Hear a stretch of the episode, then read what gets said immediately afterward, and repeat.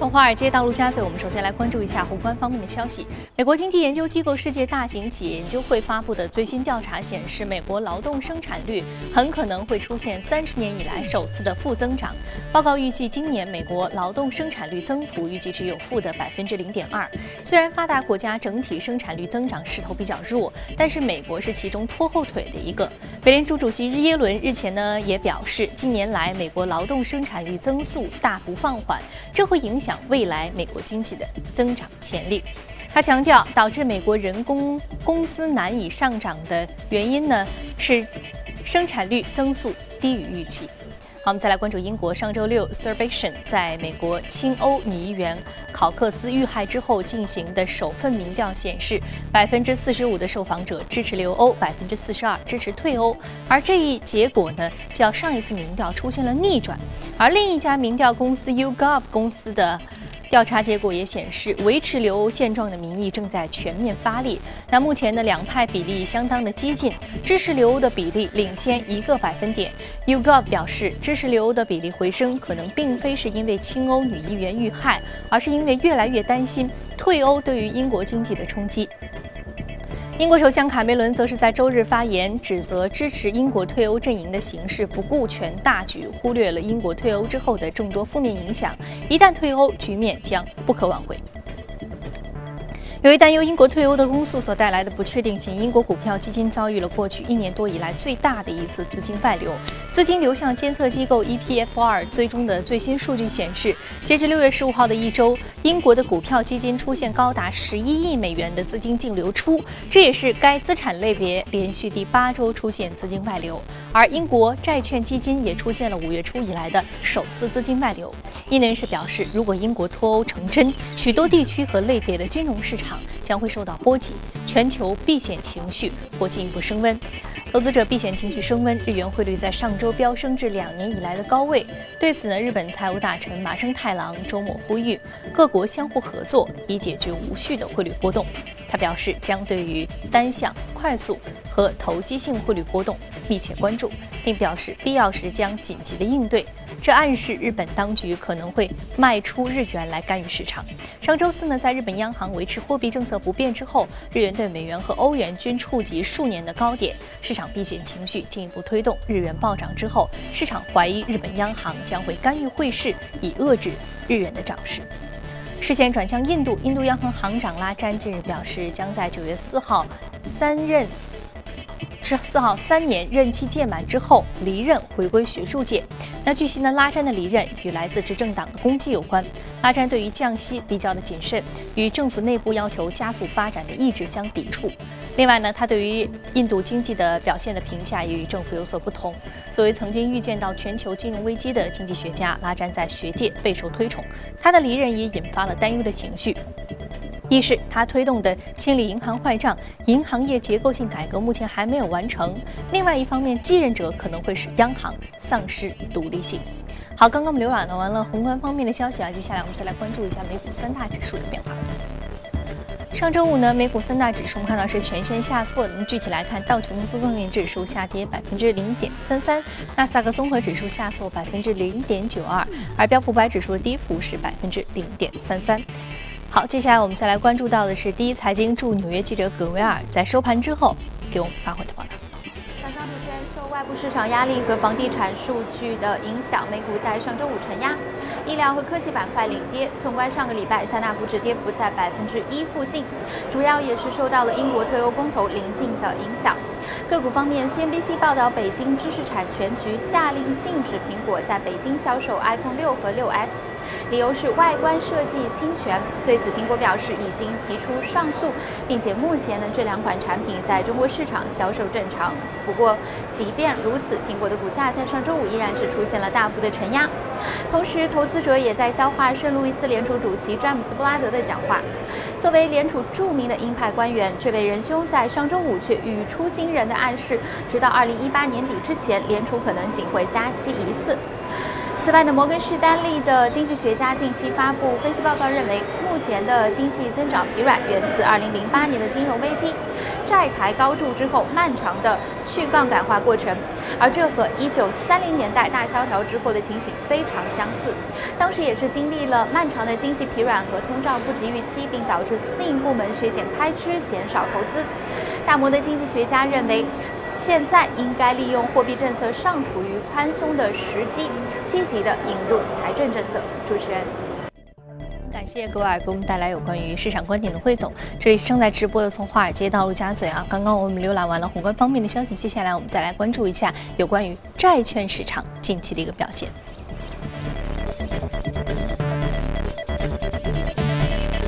今天我们请到现场嘉宾呢是评论员许戈先生，许老师早晨好。于旭你好。嗯，我们说最近债券之王 Bill Gross 他也发表一个他的言论啊，他觉得在近期可能债券市场会有一个比较亮眼的表现，尤其是在全球的这样一个央行的宽松政策不断加码的这样一个大的背景之下，还有很多的风险事件的不确定的背景之下。嗯，是，呃呃，我们看到其实周五的时候美股也是出现下跌。整个市场，呃，应该说未来的一周或者说下半年，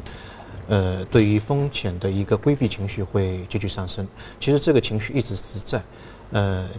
它是体现在债券市场的一个价格的一个上扬，很多人都去买债券。那么债券市场我们讲的也比较少，呃，原因在于对于个人投资者可能债券，特别国债的这个投资，呃，量会稍稍微小小一点。但是如果说把今年的全球金融资产做一个排行，呃，我们可以看到异动榜的榜首可能就是债券市场，呃，债券市场已经到了一个全球债券市场已经到了一个历史的它的价格到了一个历史的高位，呃，或者说我们换一种说法，全球对于风险的一个恐惧的心理或者恐慌的心理也是到了一个历史的高位。刚才也讲了那个格罗斯的一个一个言论，那么他认为现在全球资产的收益率是。最近五百年当中最低的，嗯，包括有一些国债，现在很多国债大概有十万亿的国债已经处于一个负利率，也就我存了十年之后，呃，不仅一分的利息都没有，我还要给政府一定的一一定的钱，呃，十万亿是非常大的一个呃数目，所以呃，他认为在目前这个阶段的话，他可能会抛掉那个长期的国债，然后去嗯沽空那个信用信用债，然后呢。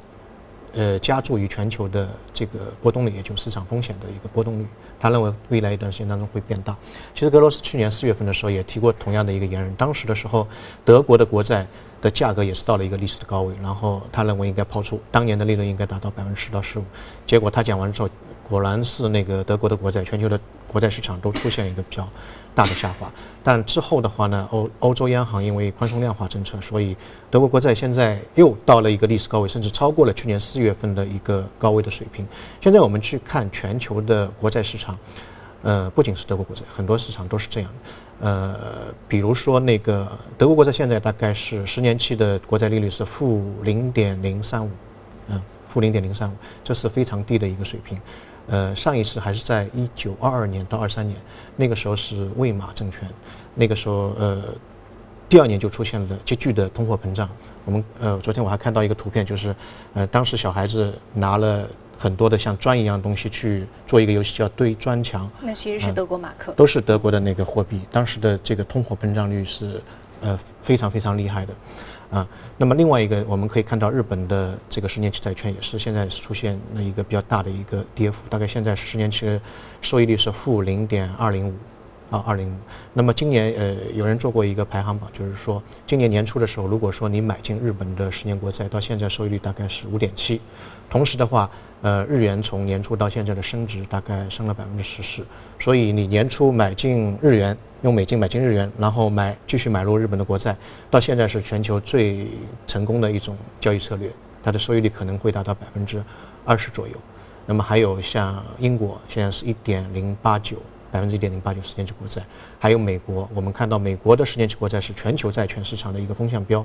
呃，现在是大概一点六左右，一点六是非常低的一个水平，因为之前几年我做过那个美国的利率的一个衍生品，嗯，大概今年呃过去几年大概平均水平在二点六到二点七左右，这个国债的这个利率能够差那么大是非常非常大的一个事件，所以现在全球的嗯国债平均水平大概在零点六七左右，是一个。呃，历史的一个非常低的低位。那么我们说债券市场，一个是看收益率，另外一个就看它的价格。如果收益率越低的话，说明这个债券的价格已经到了非常高的一个位置，非常高的一个位置。那么未来一段时间当中会有一个风险。当然，我们这里也可以普及一个知识点，就是说，呃，很多人都会呃很疑惑，就是说债券市场如果是一个负利率，十年的话你没有收益率，为什么那么多人还要去买？像德国国债、日本国债，它的这个认购率都两倍到四倍左右，为什么那么多人都要去买？我还不如把这个钱放在家里面，或索性埋在地底下。那这个十年之后，我至少这个本金还拿回来，我利息是没有的。但如果说是负利率的话，我还要付给不断的去付它的利息。对，那原因就在于，呃，很多大的机构，比如说保险公司啊等等，它在这个资产配置过程当中，它必然要配一定的国债，所以它这个比例是一定一个恒定的。所以无论这个。呃，利率是怎么样的？它还是要有。那即便他知道这是一个损失，他也依然要有。对，债券其实是一个抗风险，在资产配置当中是一个非常重要的一部分。所以说，他们赌的其实是因为这个，在这个投资债券的过程当中，我这部分本金虽然有不断的有利息的蚕食，但是它的可能它下跌的收益数。尤其是有一些可能大的风险事件或黑天鹅事件出现的时候，债券相对而言它还是有避险的功能。另外一个呢，它可能不会持有到期，不会到十年之后，它可能两两三年或者五六年，所以并没有那么多。这个时候价格可能会会更高一点点，就负利率水平会更深。这个时候它其实是赚钱的。还有一个呢，它投资海外的债券，因为有一个汇率方面的一个所得。刚才讲的这个日本的呃债券的一个一个一个结果就是这样，日元汇率涨了百分之十四。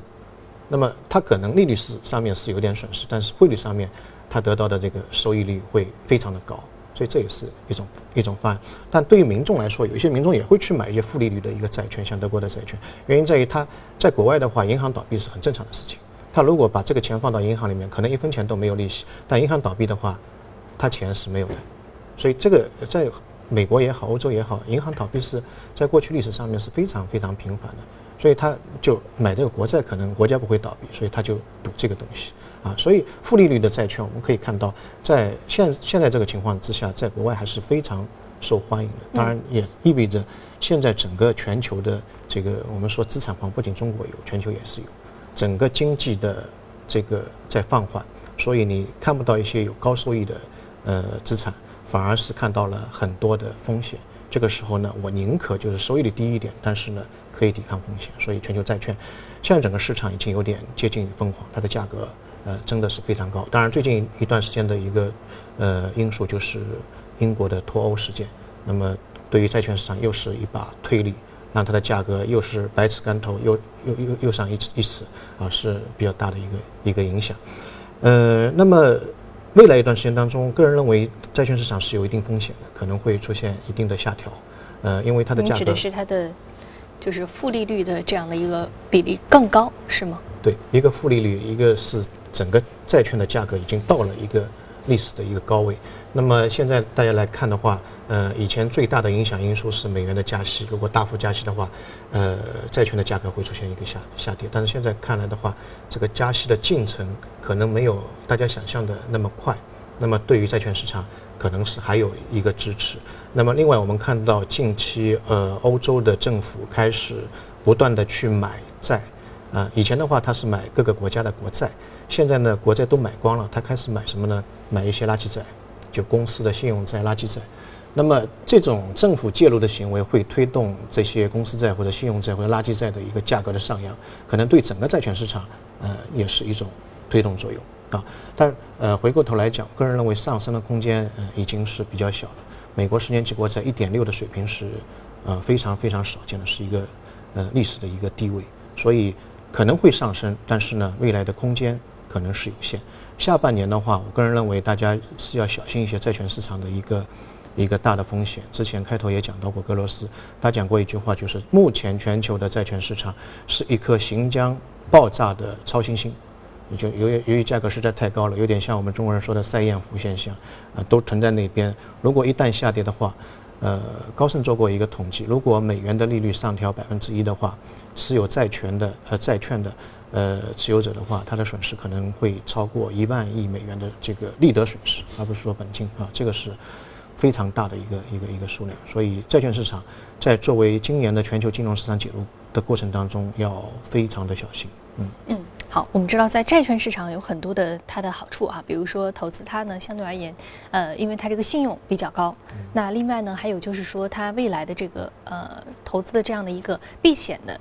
能力或者说避险的这样的一个功能是比较凸显的，但是我们看到，由于这个就像刚刚我们所说到这个堰塞湖事件，太多的资金流入到这个市场了，因此它的这个。价格的这个高位啊，可能说维持的这个时间，未来我们还很难去判断。就是它可能会出现，就是刚刚 Bill Gross 所说的，它可能会出现一个小的爆炸，说价格的一个下行。所以说，全球这个债券市场呢，近期我们还是值得啊，在一系列风险事件的这个大背景之下来密切关注的。那么最后还有一个非常小的问题啊，我们说到债券市场离我们普通投资人相对可能，尤其是国债市场，离我们普通的投资人来说是比较远的。那我最近看到了一个呃说法，就是说六七月份啊，可能。是，呃，尤其是七八月份，可能在经过这个五六月份的这样一个市场的一个不确定性之后，六七月份可能很多的风险事件都逐渐明朗了。那么有很多的海外资产配置或者说一些投资行为都可以在六七月，呃，都可以在七八月份开始进行布局。那您同意这个观点吗？呃，有有这个有这个可能性，因为我们之前讲六月份是一个时间轴，包括中国加入 MSCI。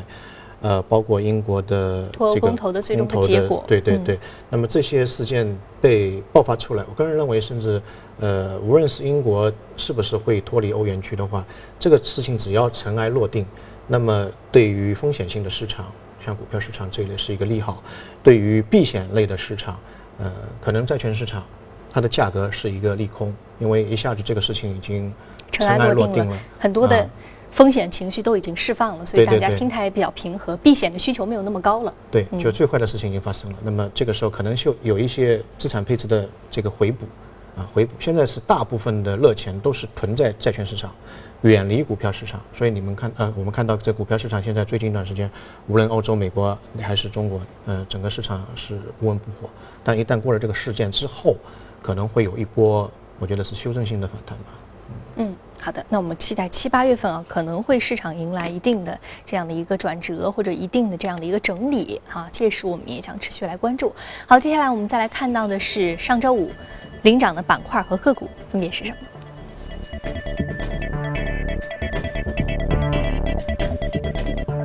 基础材料、联合大企业、公用事业、金融和工业品板块是领涨的。我们再来看到的是来自于家居、船运、油气和油气勘探相关板块的个股是领涨的。那今天我们要说到的是伊丽莎白雅顿，一家化妆品公司，上涨幅度百分之四十九点零九，目前的价格是三点八八美元每股。因为它溢价百分之五十啊，自己的竞争对手露华浓收购了自己，所以说它股价出现了一个百分之五十的上涨。伊丽莎白和露华浓，伊丽莎白雅顿和露华浓是中国消费者非常熟悉的两个化妆品品牌啊，但是他们是竞争对手多年。对，嗯呃，应该呃，女性观众可能会比较熟悉这两个品牌，特别伊丽莎莎白那个雅顿，呃，但是它的整个股票表现在最近几年当中不是特别好。二零一三年最高是四十九块美金一股，呃，今年最低是五块美五个五个美金一股，哦，下跌非常多，嗯，基本上九成的这个市值跌光了，嗯，去呃，它整个市值大概是六个亿六呃四点四点一六个亿。嗯，但去年的亏损达到二点四六个亿，就基本上是难以维续了啊。那么另外一家陆呃陆华农呢，它当然比较庞大一点，大概十六个亿。但是如果说站在三年之前，二零一三年的时候，可能还是。这家被吃掉的，就伊丽莎白雅顿会比它更大一点。那个时候它四四十九美金一股，所以是一个蛇蛇吞象的一个一个一个并购。那么呃，露华农呢，其实最近的几年当中，它表现也不是特别好，股价也是下跌。当然比那个伊丽莎白会好一点。呃，一三年做过一个重组，然后呢，呃，利润的话，去年已经回回升到百分之三十七，利润有所增加，但是它的整个销售额并没有太大增加。呃，这家公司其实在之前一九九六年是最早进入中国市场的，但是每年都亏，不知道为什么。就那个时候其实没有什么竞争的，一直到了二零一四年就实在亏不下去了，就就就退出来。退出来之后，但是呢，他觉得中国市场还是一个非常好的市场，所以这次并购的一个核心的问题呢，就他想借这个伊丽莎白的现在的行销渠道和专卖店，呃，继续开拓中国市场的一个份额啊。那么如果两家公司合并的话，每一年的这个成本可以节省大概一点五个亿左右，另外一个呢，他们的产品线呢也有一个互补，可能在未来一段时间会形成一个强强联合、联合资源整合的一个效果。嗯，尤其是中国的这个市场当中啊，就是非奢侈品的这样一个消费市场，尤其是像伊莎白雅顿和这个露华浓所针对的这样一个核心客户，他们可能更大的一个消费需求的潜力还有待被挖掘啊。对，强强联手，然后互相借用对方的这样一个销售渠道和互补对方的这样一个产品线啊，两家公司在合并之后，可能未来的一个前景也是非常值得关注的。好，接下来我们进一段广告，广告回来继续接着聊。好，欢迎回来。我们继续来浏览一下全球公司资讯。根据外媒消息，埃及宣布将对于大型的游轮通过苏伊士运河收取更高的通行费用。消息称，从阿拉伯湾一侧通行的特大型游轮，如果其载重吨位超过二十五万吨，将被收取十五万美元的通行费。据了解，埃及去年耗资八十亿美元为苏伊士运河开通了新航道，计划将苏伊士运河的日通行量提升一倍。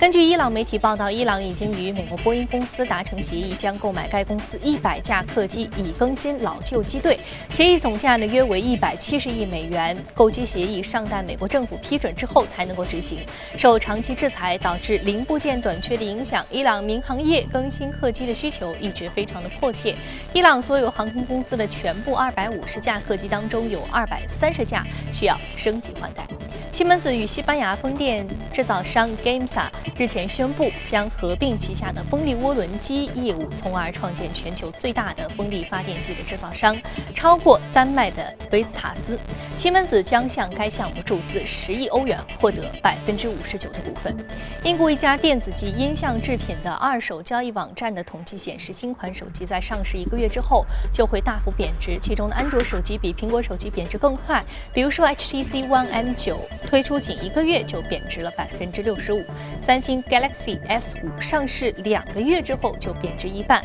，LG G 四则是在推出九个月之后贬值百分之八十八，iPhone 6则是在推出一年半之后贬值一半。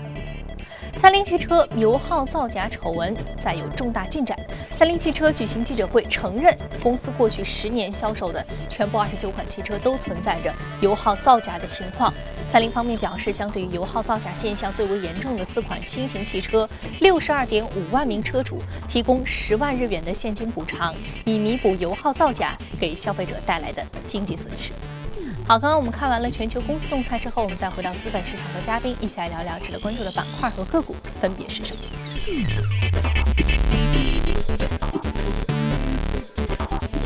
今天我们说到有一只来自于通用磨坊的食品板块的个股上涨幅度百分之零点零五，另外一个呢是这个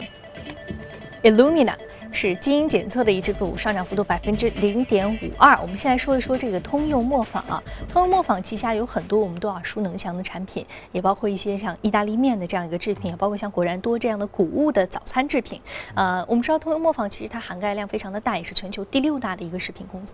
那今天我们主要说到这个食品板块近期的一个看点是什么？嗯，好，因为时间关系，我们今天就讲这个呃股票吧，它非常大。全球五百强，刚才您也讲了，嗯，呃，第六大的那个食品公司，呃，它的名字就很有趣，是磨坊，呃，什么意思呢？是，呃，南北战争之后，大概一八一八六六年之后，这个密西西比河它这个水流比较湍急，所以就在这个河边上做了一个非常大的一个那个磨，啊，然后水流过去之后，它这个东西会带动，然后呢，做了一家很大的面粉厂，同期的话，它河对岸，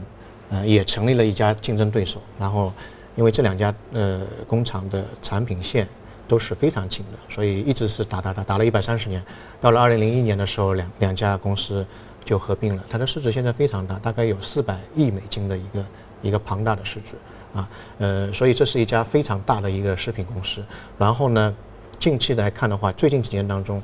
呃，美国的很多的食品公司都是股价表现非常好，比一些高科技公司还好。呃，像这家公司，它的股价也是创了一个新高。呃，我们知道，对一家食品公司的管理是非常难的，因为这些公司都是跨国公司。如果说一旦发生像呃食品的安全问题，在美国其实也有很多的问题。一旦发生这种问题的话，它会进行全球的召回，对公司的股价经营发展会有很大的一个一个影响。但这家公司的话，在过去几年当中，我们可以看到它的发展非常平稳。它在内部的监控、食品的管理，呃，特别食品安全的管理方面是有自己的一套一套东西的。那么我们从这里的话可以谈到。呃，全球的一个食品安全的一个概念，全球食品安全概念其实是两个概念。第一个就是你的食品当中有没有添加剂，比如三聚氰胺啊，或者说激素啊等等。那另外一方面呢，就是食品的微生物，比如说是不是变质了、细菌感染了。在美国的话，食品安全大部分是集中在微生物，原因在于东方和西方，中国人和美国人的饮食结构不一样，美国人喜欢吃生的。比如说沙色拉、蔬菜色拉，或者牛排啊三分熟的，所以会造成很多的这方面的问题。但在中国的话呢，可能是所以说这个饮食结构都不一样呢，消费者在选取食品类型的时候还会有一些不同的侧重啊。对，好，非常感谢许哥先生今天精彩的点评。这里是正在直播的《从华尔街到陆家嘴》。那节目的最后呢，来关注一下法国欧锦赛 A 组比赛，今天凌晨结束，法国队与瑞士队互交了白卷，两队携手出线。阿尔巴尼亚队一球小胜罗马尼亚队。